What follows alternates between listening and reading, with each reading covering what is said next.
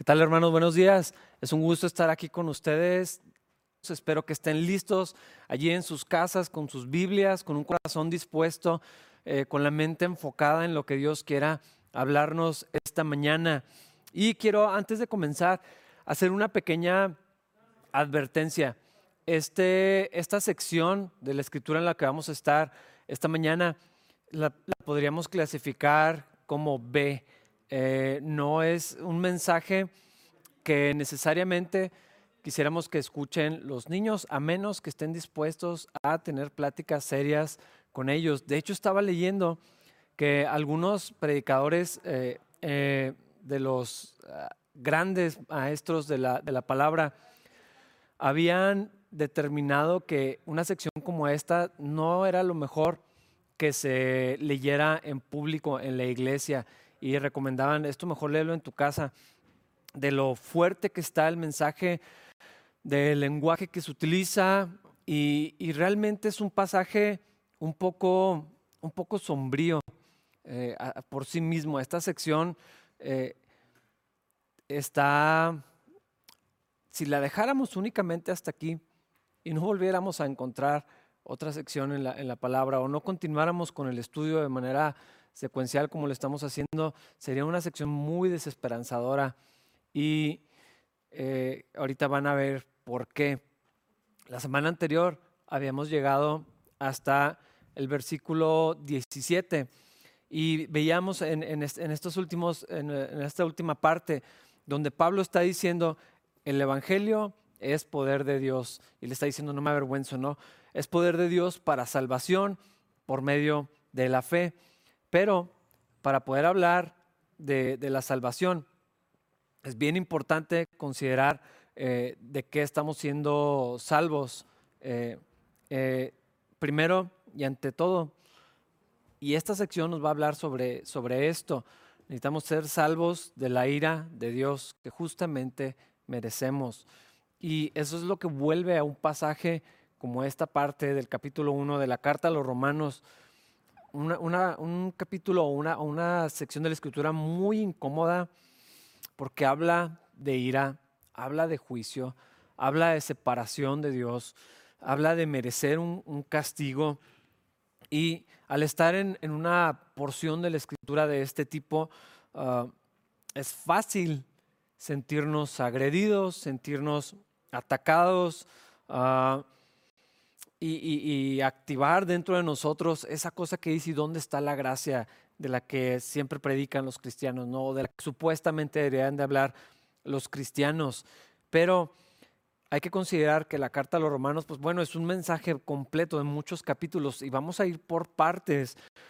Y a menos de que haya algo de lo que yo tenga que ser salvado, entonces no tendría ningún punto hablar de salvación. No me puedo alegrar de, una buena noticia eh, de salvación, de redención, a menos que yo entendiera de qué estoy siendo rescatado. Eh, mientras no comprendamos profundamente y con mucha convicción en nuestro corazón de qué estamos siendo rescatados cuando hablamos de salvación, cuando hablamos de la gracia, eh, pues no, no, no, hay ningún punto en, hacerlo. Y esta, en esta sección de la escritura, el enfoque está totalmente no en proclamar las buenas noticias, sino en demostrar la gran necesidad que tenemos las personas, la condición tan desesperada en la que nos encontramos todos nosotros eh, por causa de la ira de Dios, una ira justa. Y entonces este pasaje tiene que forzosamente llevarnos a una reflexión, a una eh, a una comprensión en cuanto a la salvación y las buenas noticias del Evangelio. Eh, podríamos imaginar esta sección de la Biblia tan dura como pueda parecernos o tan difícil de procesar, tan incómoda, como si estuviéramos en una, en una sala de, un juicio eh, donde fuimos llamados a comparecer y en el banquillo de los acusados no está Dios, no está su palabra, no está el mensaje, eh, somos nosotros los que nos encontramos allí, todos nosotros, todos y cada uno. Y entonces el fiscal está presentando su caso para demostrar por qué somos culpables y por qué es justo que haya un castigo que corresponde a la, ofensa que se ha cometido. Y entonces, pues surgen estas preguntas, ¿no? ¿Por qué yo sería culpable delante de Dios? ¿O quién es culpable? ¿Quién merece el castigo del Señor? Si yo soy buena persona, si yo eh, eh, me he apartado para, para el Señor, si yo no le hago daño a nadie, si no soy tan malo, si hay peores, si yo no me meto con nadie, ¿por qué, ¿Por qué se meten con, conmigo? Yo entiendo que tengo mis cosas, pero no estoy tan mal. Y todos estos argumentos que a veces no son tan conscientes, otras veces son hasta verbalizados, pero, pero que están en nuestro corazón, que, que defienden, que empujan, que resisten a una sección como, como esta. Ah, a lo mejor el mundo está mal y eso lo podríamos entender o aceptar, pero yo no me considero malo. Y yo no sé si alguna vez has pensado eh, de una manera muy abierta de esta forma, yo no soy tan malo, yo no soy mala persona. Malos aquellos que hacen tal o cual cosa. Ah, yo, no, yo no me siento culpable delante de Dios. Entonces, ¿contra quién está enojado Dios? Esta es probablemente una idea de Dios que, que no usualmente tenemos, eh, que Dios está airado, está enojado. ¿Contra quién? ¿Quiénes son los malos? Ah, una pregunta que constantemente surge en, la mente de creyentes y de los que no creen en el Señor es en cuanto a los malos. ¿Por qué Dios no castiga a los malos?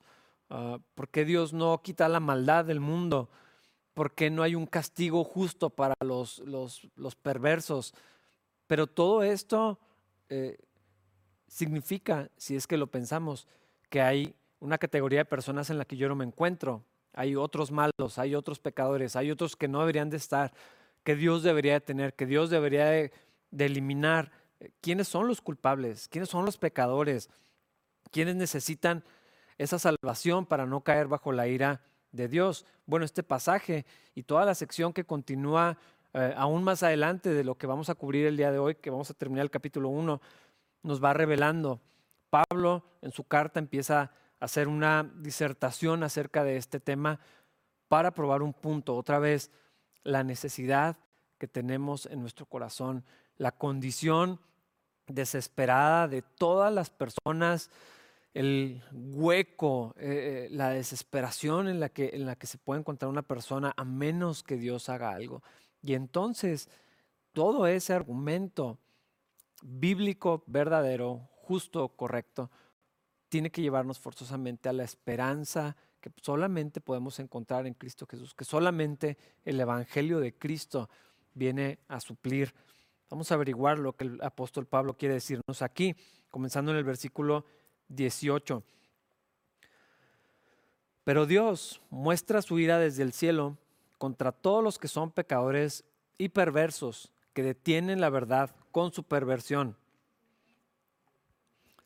Hay un problema con nuestra visión de Dios, ah, una perspectiva que está distorsionada eh, y creo que hay dos extremos. En uno está como ira, fuego, destrucción, condenación, eh, y por el otro lado es solamente amor, bondad, misericordia y, perdón. Y de alguna forma, todas las personas entendemos a Dios hacia alguno de, los extremos. Eh, ignoramos a veces, a veces eh, por, porque no, nadie nos lo ha dicho. Otras veces eh, no queremos creer que todos estos atributos de Dios puedan coexistir. La justicia, la misericordia, la santidad, la soberanía, el amor, el perdón, la ira, la verdad de Dios. Eh, todos, todos, estos atributos son inherentes al carácter de Dios, coexisten, eh, no se suprimen uno al otro, no es a veces más uno que el otro. Todo esto forma parte del carácter de Dios y, no podemos entender unos sin los otros. Ah, en este caso sucede lo mismo. Es muy interesante cómo al, ir leyendo el capítulo 1, el apóstol Pablo cambia de la buena noticia de el justo va a vivir por la fe e inmediatamente después aparece esta palabra tan difícil de, recibir en la, en la, escritura, la ira de Dios. Ah, y dice aquí, la ira de Dios se revela desde el cielo en contra de los pecadores. Se muestra, se manifiesta, es lo que está diciendo. No solamente es algo que está reservado para el juicio final. La ira de Dios se ha mostrado en la humanidad, se ha manifestado de alguna manera en contra de los pecadores y perversos. Pero otra vez tenemos que entender quiénes son los pecadores y quiénes son los perversos. Ah, no, no somos pecadores o no somos llamados así porque pecamos, es al revés. Pecamos por la naturaleza pecaminosa que hay en todos nosotros. Y este, este versículo dice que ese pecado, que esa injusticia, que esa perversión suprime la, verdad de Dios, que la detienen, que la resisten. Es como empujar en contra de, algo que está en movimiento y, y, lo resistes con toda tu fuerza. Eso es lo que está diciendo, que los seres humanos hemos luchado en contra de la verdad de Dios que Él mismo ha revelado, con la persona de Dios, eh, que lo hemos desechado, que lo hemos oscurecido, eh, como si quisiéramos cubrir algo, algo, algo que, está brillando y lo quieres tapar con, con, una tela, con una manta, alguna cosa así. Y, Dios que, eh, que habita en luz inaccesible, en santidad completa y perfecta, que toda verdad, que toda bondad habita en Él. Eh, cualquier ofensa, aunque parezca o quisiéramos pensar que es pequeña, eh, pero, pero una ofensa contra, contra alguien tan, tan santo no puede ser algo menor, no puede ser algo eh, pequeño o algo que minimicemos. Cualquier cosa que ofenda la gloria de Dios, que ataque, que contradiga, que intente suprimir la naturaleza de Dios, se considera pecado. Todo lo que falla al propósito de Dios, al plan de Dios, a la voluntad de Dios, a lo, que es Él en su persona, en su carácter. Y, lo que está diciendo este pasaje es que los seres humanos hemos luchado en contra de la naturaleza de Dios desde el principio. Eso es lo que hace el pecado. Y, y podríamos intentar buscar una justificación de decir, pues es que yo no sabía o la gente no sabe o, cómo van a saber hasta que no les platique a alguien acerca de, esa verdad gloriosa de Dios, pero no es así. Versículos 19 y 20 dicen otra cosa. Ellos conocen la verdad acerca de Dios porque Él se la ha hecho evidente. Pues desde la creación del mundo, todos han visto los cielos y la tierra. Por medio de todo lo que Dios hizo, ellos pueden ver a simple vista las cualidades invisibles de Dios su poder eterno y su naturaleza divina. Así que no tiene ninguna excusa para no conocer a Dios. Hay una idea general de que Dios, eh, los dioses, si quieres verlo desde la perspectiva no del cristianismo, sino de la, humanidad y las religiones, hay un concepto de que Dios está lejos, de que a Dios no se le puede conocer, que, que está oculto, y, distante. Eh, la, gente tiene esa idea y ha sido así desde siempre. Pero lo que la Biblia nos está diciendo en este pasaje y en otras secciones de la Escritura es, es algo completamente diferente. Es que Dios desde el principio se ha revelado a sí mismo, ha mostrado su carácter, Dios se ha acercado a nosotros. Y dice en, Hebreos, por ejemplo, dice que Dios nos ha hablado desde el principio y menciona a los profetas, menciona por supuesto a la persona de Jesucristo. Pero este pasaje está diciendo que Dios en la misma creación se ha expresado y se ha manifestado a la humanidad, que, que no podemos acusar a Dios de esconderse. Y la gente todavía se sigue preguntando, ¿y dónde está Dios? ¿Cómo sé que Dios existe? Eh, estas preguntas han estado todo el tiempo, no son nuevas, ni, ni es algo únicamente del pasado, se le acusa de esconderse, de, de no revelarse a, sí mismo, de mantenerse allá. Si Dios existe, está en su trono, está lejos, no lo puedo ver, no podemos saber. Es lo que ah, los, los, ateos dicen, no hay manera de saber, o sea, Dios, Dios no existe. Que los agnósticos dicen, pues yo como que quiero creer, pero no encuentro eh, una razón, eh, no sé cómo creer que sí existe un Dios, dónde está, cómo, cómo lo podemos eh, demostrar, cómo podemos probar. Pero aquí está diciendo que Dios se ha manifestado, que todos esos atributos que Dios tiene, su naturaleza divina, su, su poder y toda su gloria que, es inaccesible, que es invisible, se ha hecho de una forma tangible en la creación. Porque si Dios no se mostrara, entonces podríamos encontrar una razón para justificar nuestra inmoralidad, nuestra falta de, fe, nuestra desobediencia a Dios. Podríamos decir, pues es que yo no sabía que existe un Dios. ¿Cómo puedo saber que hay un Dios? ¿Quién me asegura que Dios existe? Y entonces eso se podría volver y se usa como argumento, pero la Biblia dice que no funciona como argumento. Ah, podríamos decir también, hay personas que jamás han escuchado de Dios. ¿Cómo lo van a conocer? ¿Cómo lo van a adorar? Pero lo que estamos leyendo aquí dice un mensaje completamente diferente. Dios se ha revelado a sí mismo en la creación, desde el comienzo. Todo lo que vemos, la, la, potencia en la naturaleza, la expresión que vemos en ella, nos habla acerca de, del poder de Dios, de la divinidad del Señor. Estas son cualidades a las que no podríamos acceder de una manera natural, pero se hacen visibles, se vuelven tangibles en, la creación. Y la Biblia nos lo dice, y si ponemos un poco de atención lo podemos, lo podemos ver. La creación nos comunica algo. Eh, por sí misma la creación habla acerca del Señor. El carácter de Dios se expresa en la naturaleza, en el espacio, en las fuerzas de la naturaleza, en la potencia de las fuerzas naturales y encontramos belleza, encontramos creatividad, encontramos orden y armonía, encontramos todas estas dinámicas naturales, cómo están interconectadas, la complejidad de las funciones naturales, los procesos eh, eh, que, existen en los organismos y en la naturaleza y que se repiten y se conectan unos, unos con otros, el equilibrio de las cosas, todo eso nos expresa el carácter de Dios.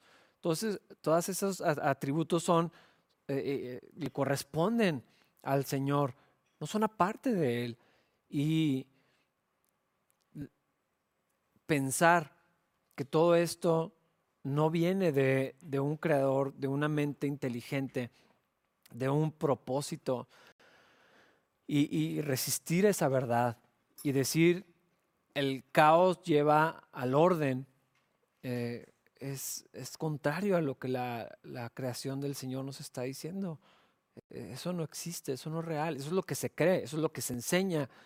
Y aún miles de cristianos aceptan esa idea eh, o resisten creer que la misma creación nos habla de Dios, que todo proviene de Él, que Él eh, ha formado las cosas. Dice en el Salmo 19, eh, versículos 1 y 2 y 4. Los cielos proclaman la gloria de Dios y el firmamento despliega la destreza de sus manos. Día tras día no cesan de hablar, noche tras noche lo dan a conocer. Sin embargo, su mensaje se ha difundido por toda la tierra y sus palabras por todo el mundo. Toda la creación nos habla de Dios, lo asombroso de, que encontramos en, al poner atención a los cielos, a las montañas, en el, océano, cuando puedes ver eh, lo, vasto del mar y todo esto, nos habla acerca de Dios, nos apunta hacia, el Señor. Y dice la Biblia que no hay excusa para no conocer a Dios.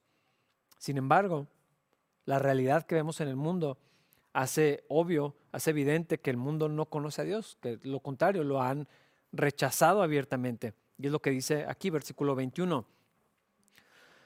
Es cierto, ellos conocieron a Dios, pero no quisieron adorarlo como Dios ni darle gracias. En cambio, comenzaron a inventar ideas necias sobre Dios. Como resultado, la mente les quedó en oscuridad y confusión. No es que la gente no sabía de Dios. Tenían acceso al conocimiento del Creador, lo está diciendo aquí. Y yo no sé si has visto cómo dentro de nosotros, de todas las personas, hay algo que siempre nos habla acerca de Dios, de un poder supremo, de un creador de todas las cosas, de un propósito mayor. Ah, esto es algo que existe aún en los lugares más aislados, más escondidos, más protegidos de la civilización, aún si lo quieres ver de esta manera.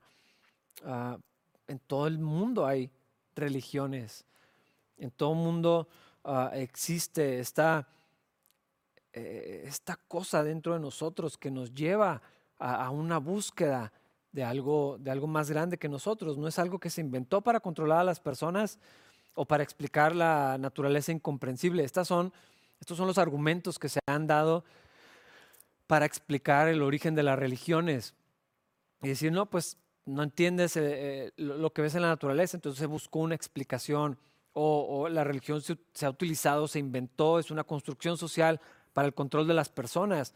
Es verdad que se ha distorsionado de esa manera, pero no, no es así. Hay algo eh, inherente al ser humano que nos apunta hacia allá, porque la naturaleza misma y todo nuestro alrededor nos empuja hacia allá. Todo nos habla de Dios y todo nos lleva hacia Él. y las personas hemos tenido la oportunidad de conocer a Dios y de tener una relación con Dios y de volver al Creador que nos hizo, pero dice aquí que no quisimos reconocerlo como Dios, aunque, eh, aunque estaba ahí la, opción. De hecho dice aquí, ellos conocieron a Dios, pero no quisieron adorarlo. Es decir, no quisimos reconocerle como Dios, no quisimos servirle como Dios, no quisimos adorarlo como Dios, no quisimos agradecerle como Dios. Nos resistimos empujamos en contra del propósito para el que fuimos creados, resistiéndonos a la naturaleza de Él, negándolo eh, eh, voluntariamente. Y esa resistencia que surgió desde el comienzo y que continúa en todas las personas para no reconocer a Dios, para no someternos a Él, llevó a una distorsión de la imagen de Dios.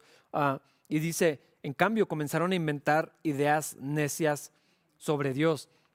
Todas estas uh, distorsiones, imágenes falsas, eh, una, una, deconstrucción de la imagen divina para volverla en otra cosa diferente, algo necio, algo vano, algo conveniente, por supuesto.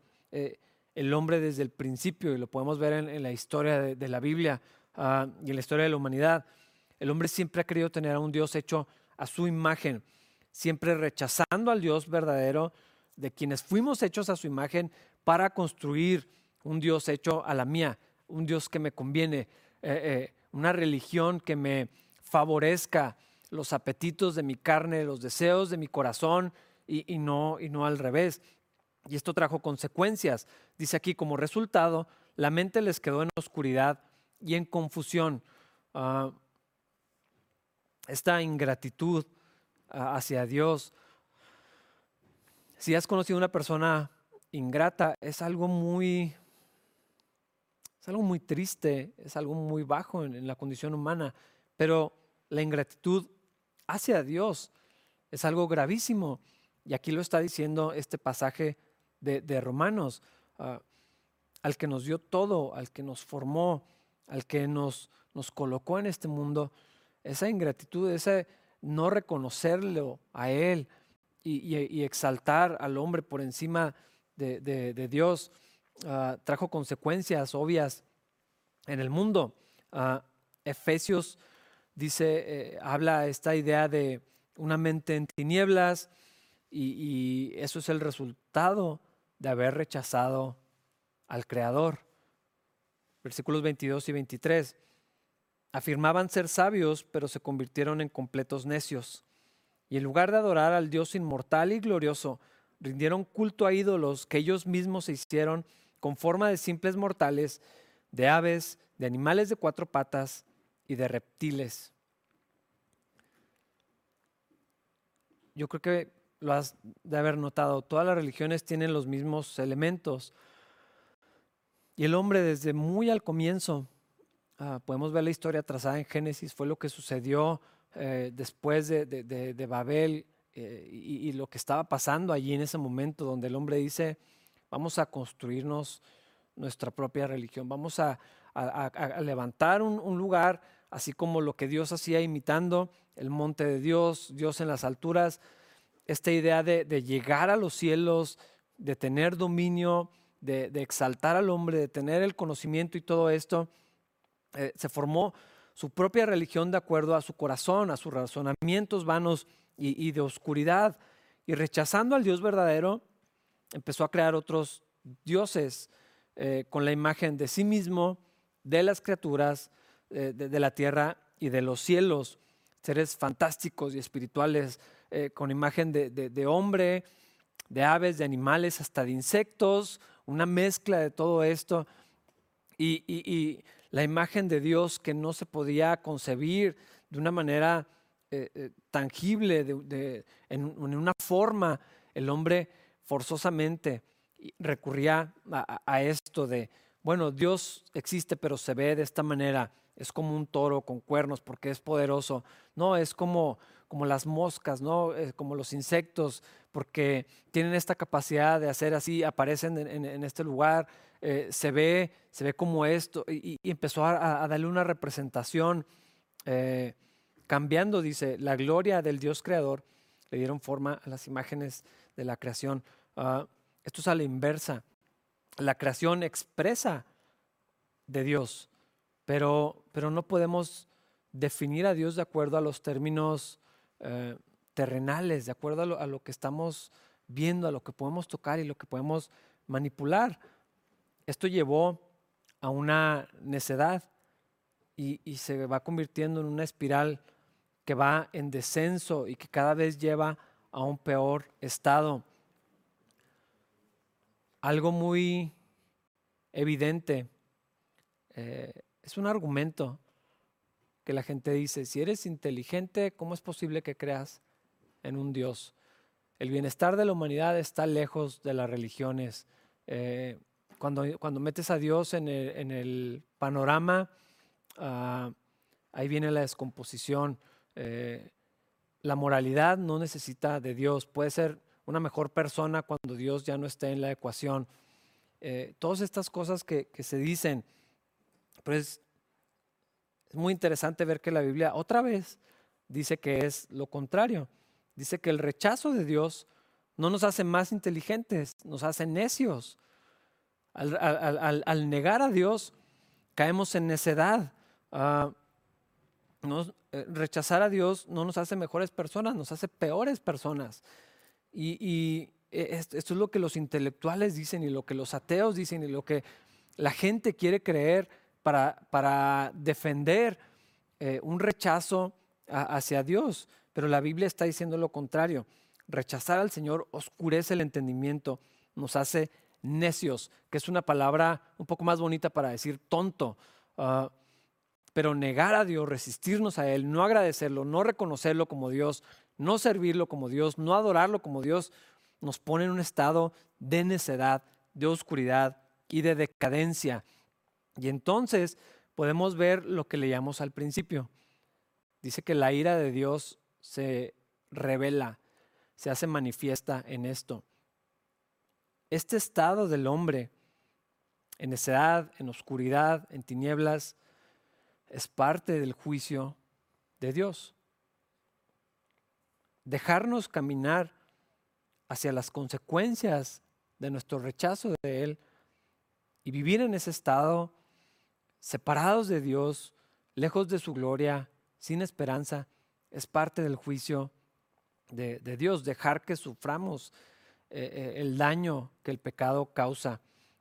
Eh, lo peor que puede sucederle a la gente, lo peor que le puede pasar a una persona, lo peor que nos ha sucedido como humanidad es que Dios nos deje a nuestra suerte, es que Dios nos abandone, que Dios se haga para atrás, que Dios nos permita, nos conceda lo que le hemos pedido al resistirlo al luchar en contra de él, al negarlo. Eh, ¿Quieres estar lejos de mí? Bueno, así se ve la vida sin mí. ¿Quieres eh, e, estar en un estado donde no hay comunión, donde no quieres sujetarte, donde quieres hacer lo que te da la gana, bueno, así, así se ve. Y hay tinieblas, y hay necedad, y hay eh, eh, decadencia en todos los sentidos. Y eso fue justamente lo que sucedió. Versículo 24 dice, entonces Dios los abandonó para que hicieran todas las cosas vergonzosas que deseaban en su corazón. Como resultado, usaron sus cuerpos para, hacer, para hacerse cosas viles y degradantes entre sí. Cuando Dios te da lo que querías, eh, se ve como el mundo que tenemos ahora.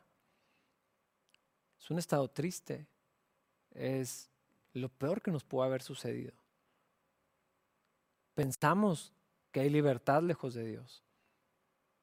Pensamos que al no sujetarnos a Él, al no reconocerlo a Él, al no adorarlo a Él, vamos a encontrar abundancia, plenitud.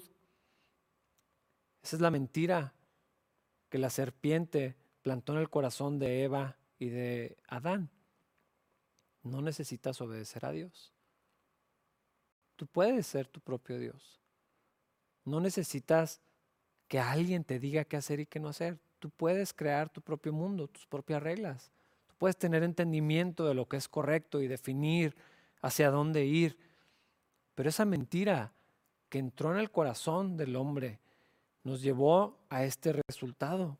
Eventualmente, dice, Dios los abandonó para que hicieran todas las cosas vergonzosas que deseaban en su corazón.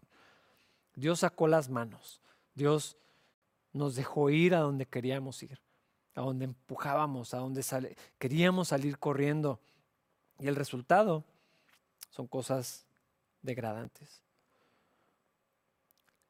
Toda esta decadencia moral viene como consecuencia de rechazar a Dios y no al, revés.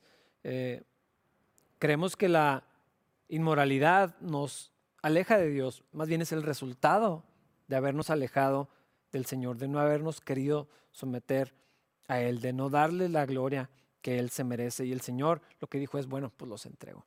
Yo los dejo ir, ándeles, pues eso quieren, pues eh, llénense de, eso que, buscaban. Ah, versículo 25.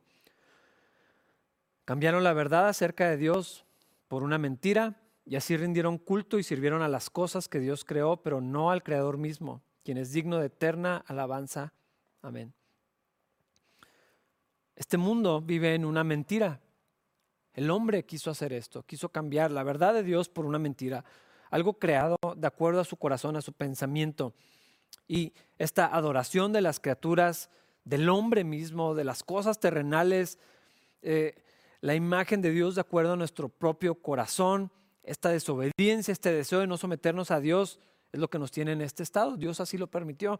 Dios nos entregó, nos, empujó y nos dejó ir a, donde el corazón eh, peleaba por ir. Y por eso el mundo está en ruinas y, sigue yendo cuesta abajo por haberse negado a, reconocer a Dios y darle el lugar que, le corresponde. Mira alrededor, mira lo que está pasando. Toda la, oscuridad en la que el mundo está sumergida. Eh, la gente está dispuesta a adorar lo que sea. Esto es algo que a mí me sorprende. Eh, o no deja de sorprenderme voy a adorar lo que sea con tal de no adorar a Dios. Esto no, no se ve únicamente en las religiones, eh, lo vemos en el corazón de las personas. El dinero se puede volver un Dios, la familia, el trabajo, el éxito, el estatus, lo que sea, los animales. Vemos ahora algo, algo un poco parecido a esto. Eh, las criaturas eh, están siendo exaltadas a un lugar que Dios no les dio en la creación por encima del hombre. Se, pelean más los derechos de los animales que los de los seres humanos creados a imagen de Dios, cuando los animales no están hechos a la imagen del Señor. Criaturas extraordinarias, a los extraterrestres, a personas humanas, terrenales, pecadoras, a los que se les llama santos con poderes sobrenaturales. Eh, la gente está dispuesta a servir al mismo diablo y a la muerte, lo que sea, con tal de no adorar al Señor. Y vemos cómo surgen centros de culto y, adoración y y ofrendas y, sacrificios, a lo que sea, menos a Dios. La gente está dispuesta a creer literalmente lo que sea, adorar a la naturaleza. Y por eso es que estas religiones paganas, que no son nada nuevas, pero están cobrando una fuerza impresionante. ¿Por qué? Para adorar a la naturaleza, ser uno con, la creación y todo menos Dios. No el creador, las, las criaturas, no el, el que está detrás de todas las cosas que existen, sino lo que Él creó. No el dador, sino los regalos que nos quiso dar. Y a eso se refiere con, con eso de, de no reconocerlo y no agradecerle, exaltando eh, de manera incorrecta, desproporcionada eh, las cosas, todo con tal de no adorar al Dios verdadero.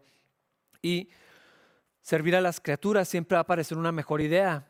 Eh, por eso es tan efectivo esto, por eso ha funcionado siempre, porque hay atractivos, hay beneficios aparentes, cuando menos sin que me demande a mí mucho.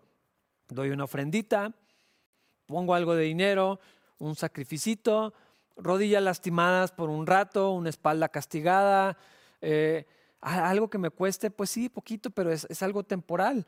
Vale la pena con tal de la recompensa que espero obtener.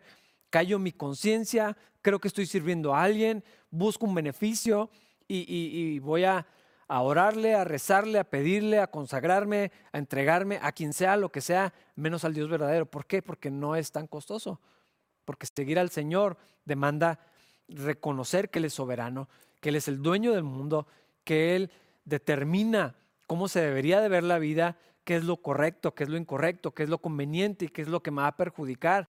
Y todo eso es una resistencia en el corazón del hombre. Servir al Dios verdadero significa que yo voy a menguar y que yo tengo que negarme a mí mismo para que Él sea exaltado y el hombre no quiere hacer eso. Entonces vamos a buscar cualquier otra cosa con tal de obtener beneficios temporales y no adorar al Señor y no tener que someterme al Señor creador de todo el universo. Vemos en la historia de Israel un ejemplo de lo que la humanidad hacemos. ¿Cómo es posible que empezaban de adorar al Señor y terminaban rindiéndole sacrificio a un becerro de oro?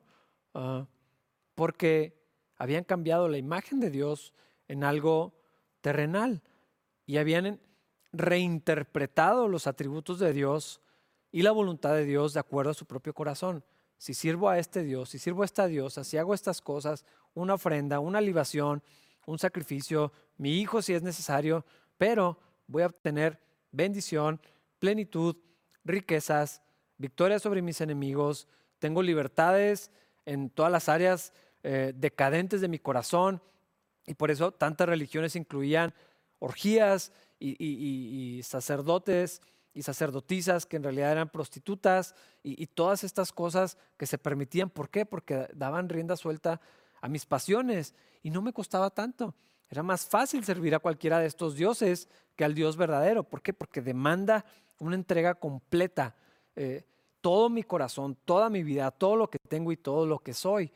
Y la gente hemos resistido todo lo que parezca sujeción y obediencia y honra al Dios verdadero. Y las consecuencias de esto son desastrosas.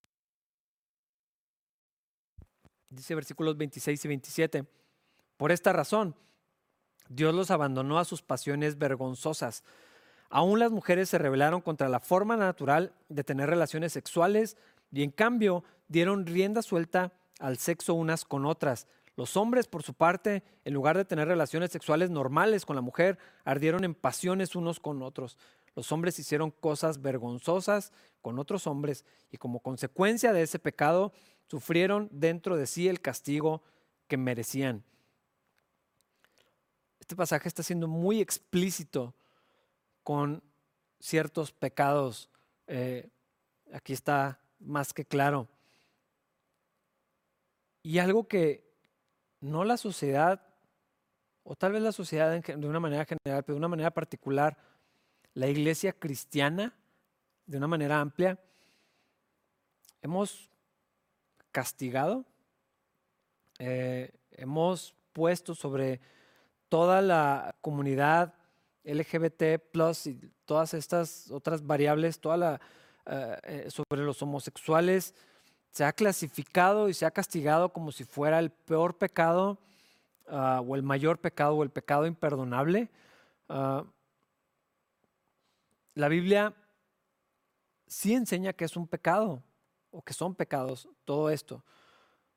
Toda la inmoralidad sexual en, en cualquiera de sus expresiones. Lo que dice es que es una demostración y una consecuencia de haber rechazado a Dios. Es una demostración de Dios entregando a la humanidad a sus propias pasiones. Ese es el resultado de rechazar a Dios. Eh, eh, empuja a la sociedad hacia, hacia esas cosas, a, esas perversiones, a esos actos que Dios rechaza completamente, y, pero, pero lleva a, la humanidad, al hombre, a, un estado que sigue eh, bajando en espiral. Pablo vivía en un tiempo donde la homosexualidad y otras expresiones de inmoralidad sexual eran aprobadas públicamente. Y cuando leí esto en el comentario, pensé, pues sí, como en nuestros tiempos, no es, no es ninguna novedad. Ah, no sé por qué pensamos que es algo nuevo, no sé por qué la iglesia cristiana es tan dura hacia este segmento de, la población o a, esta cultura, eh, como si fuera algo nuevo, como si es algo que nunca hubiera sucedido. Vámonos hacia atrás en el Génesis, cuando justo antes del diluvio, la humanidad se había deteriorado tanto, dice, dice ahí en el, capítulo 5, que Dios vio la magnitud de la maldad humana en la tierra, que todo lo que la gente pensaba y hacía era completamente malo, que Dios dijo ya no más y decidió eliminar a la humanidad. Y luego, ¿qué crees? Más adelante, otra vez el estado de la humanidad volvió a, esta, a este estado decadente. Sodoma y Gomorra, eh, y el Señor trajo juicio otra vez. Eh, y luego nos vamos a la ley de Moisés, eh, Levítico capítulos 18 y 20. Es muy explícito las cosas de las que está hablando allí. El Señor tenía que ser claro y decir, está prohibidísimo. Esto es algo que yo no quiero, es algo desagradable, es algo ofensivo, es algo inmoral, es algo que, es, eh, es, una perversión que yo no quiero en mi pueblo. Las relaciones hombres con hombres, mujeres con mujeres, la bestialidad y otras cosas. La, ley era explícita en cuanto a esto. Y dice, eh, no vivas conforme a las costumbres de los pueblos que voy expulsando delante de ti. Yo los detesto debido a que hacen estas cosas vergonzosas. Otra vez, no era nada nuevo, no era algo que, que sucedió en los últimos años para acá. Vemos el imperio romano, a los griegos, eh, donde Pablo estaba hablando de esto, eh, la comunidad aceptaba estas prácticas homosexuales y todas las variables de inmoralidad sexual como algo común, como algo correcto, algo que se hacía, algo que la ley permitía, algo que se, debía normalizar. Eh, no es nada nuevo lo que está pasando hoy, solamente tenemos más acceso a lo que pasa en otras partes del mundo. Y la Biblia dice que el abandono de Dios, o sea, dejar a Dios y luego que Dios nos dejara caminar hacia adelante a donde queríamos, lleva al hombre a este estado. Es decir, el mundo está como está porque Dios se hizo para atrás y dijo, bueno, no quieren servirme, no quieren reconocerme, pues vayan y tengan y hagan todo lo que quieren hacer. Y este pecado lleva consecuencias graves en sí mismo. No solamente va a tener consecuencias en sí mismo, todo esto lleva una, una condenación, lleva un juicio de parte de Dios. Y, podemos ver cómo los lobbies de izquierda están empujando fuertísimo para las leyes, en la sociedad, en la cultura popular, la televisión, en el cine, en la música, en las caricaturas, en, en todo. Está empujándose todo esto de una manera muy fuerte. Se promueve una supuesta libertad, se pide libertad, se piden derechos, eh, venden un engaño de que, de que hay represión, de que hay eh, eh, como este castigo de la sociedad y dicen, es que en esto hay libertad. Lo que queremos es libertad, es, es hacer lo que, lo que nos da la gana y en lugar de estar reprimidos, es liberarnos de la opresión de un Dios injusto y perverso y malvado y cruel que nos hizo de esta manera o que resiste estas cosas o que odia esto, es una falsa libertad. En realidad es lo opuesto. Es castigo en sí mismo, es opresión, es esclavitud al pecado, a la carne, a las cosas de este mundo. Es el juicio de Dios para quien lo ha resistido. Esa supuesta libertad no es la bondad de Dios, no es permisividad de Dios, no es aceptación de Dios en esas prácticas, es el juicio de Dios. Este versículo lo dice claramente, versículo 28 por pensar que era una tontería reconocer a Dios, Él los abandonó a sus tontos razonamientos y dejó que hicieran cosas que jamás deberían hacerse. Cosas que jamás Dios pensó, que no debían de pasar.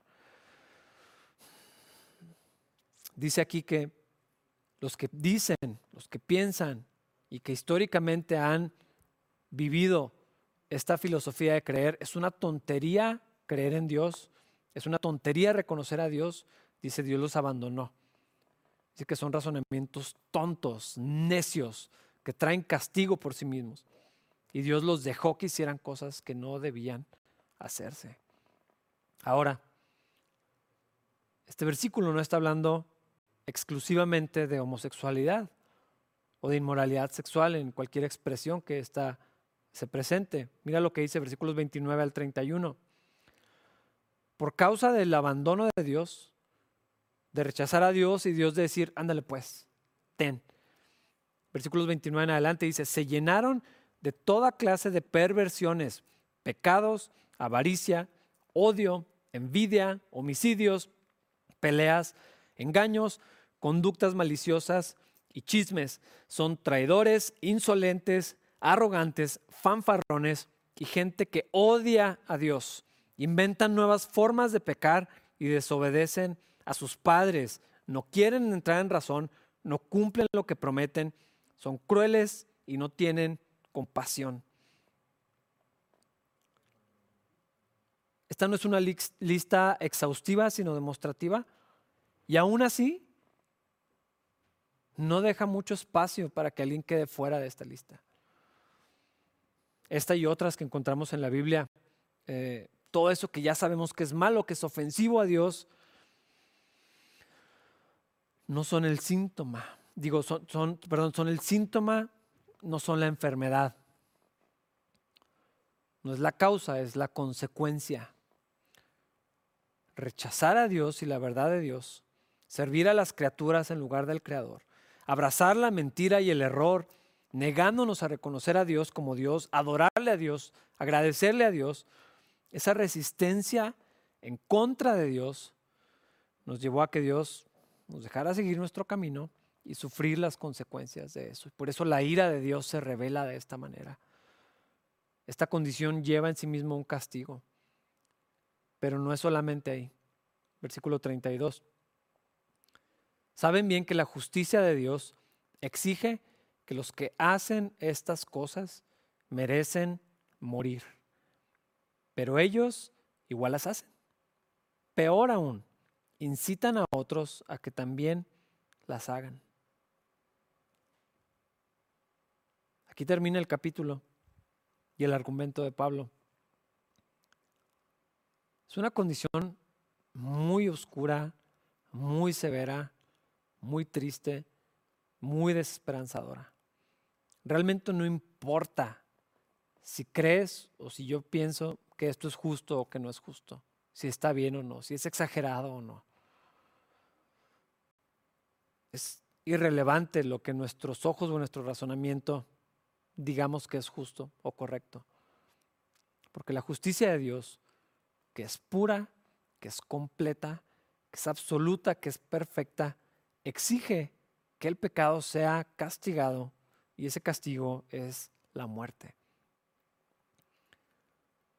Los que practican estas cosas, los que abrazan esto, los que se alegran y se jactan de practicar estas cosas, los que promueven estas cosas, los que se agradan de esto, los que lo aceptan no solo en su vida, sino en la de otros, y lo ven como algo correcto, digno, eh, que se debería de replicar, aceptable. La justicia de Dios exige que deben morir. Suena muy severo, porque lo es. Suena muy agresivo, y sí es. Parece políticamente incorrecto de decir. ¿Y sabes qué? La iglesia cristiana está sumida de muchas maneras en el error porque no queremos decir estas cosas. Se le ha preguntado a pastores en programas nacionales o internacionales, de una manera pública, ¿qué piensas de esto? Tu religión dice que esto es pecado. ¿Tú qué piensas? ¿Y sabes qué han dicho? Yo no sé. Yo no puedo juzgar. Yo necesito conocer la vida de la persona.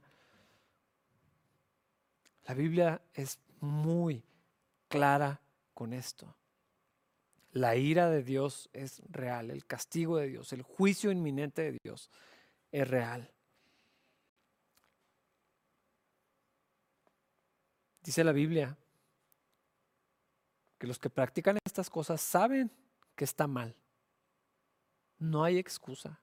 Han negado a Dios, han resistido la voluntad de Dios, están conscientes de que esto es perverso, de que hay maldad, de que hay algo incorrecto en todo esto, pero como quiera lo siguen haciendo y como quiera lo promueven.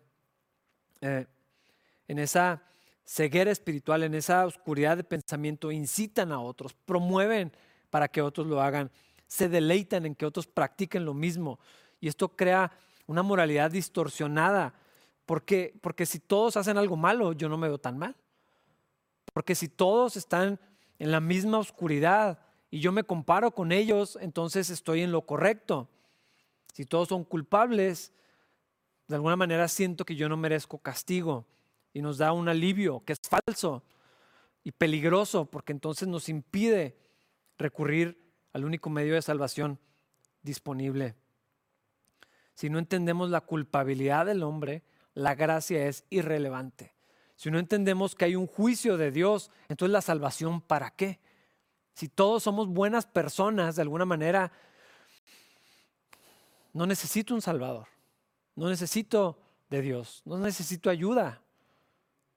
Pero la condición humana es oscura, nos deja en el desánimo, en una espera terrible de castigo inminente. Y el pasaje no revela todavía, Pablo todavía no llega a ese punto de traernos esperanza, una esperanza que pueda dar vida.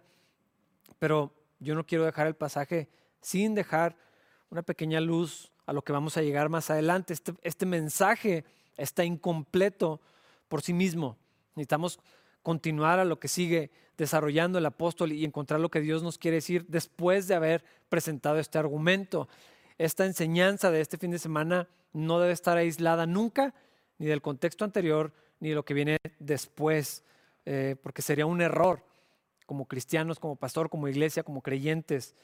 Pero el Padre tenía anticipado todo esto desde el principio, el momento en el que estaba trayendo el juicio sobre Adán y sobre Eva, anunciándole las consecuencias de su maldad, ya estaba preparado también el camino de salvación y le estaba diciendo, en tu simiente va a venir el Salvador, va, a haber una redención, Cristo Jesús, y en Él encontramos esperanza delante de todas estas terribles noticias tan oscuras en las que estamos atrapadas sin remedio. La luz de Cristo resplandece, trae esperanza, trae vida, trae posibilidades cuando no encontramos ninguna en todo esto. Y quiero terminar con estos dos pasajes. En Malaquías capítulo 4, versículos 1 y 2 dice, el Señor de los ejércitos celestiales dice, el día del juicio se acerca, ardiente como un horno. En aquel día el arrogante y el perverso serán quemados como paja, serán consumidos desde las raíces hasta las ramas. Esto es lo que está diciendo el pasaje de Romanos que acabamos de leer. Sin embargo, para ustedes que temen mi nombre, se levantará el sol de justicia con sanidad en sus alas. Saldrán libres, saltando de alegría como becerros sueltos en medio de los pastos. En algo tan oscuro, tan denso, se veía una luz de esperanza. Y luego en Juan capítulo 1, versículo 9 dice así, aquel que es la luz verdadera, quien da luz a todos, venía al mundo. Y con esto vamos a terminar esta sección del día de hoy.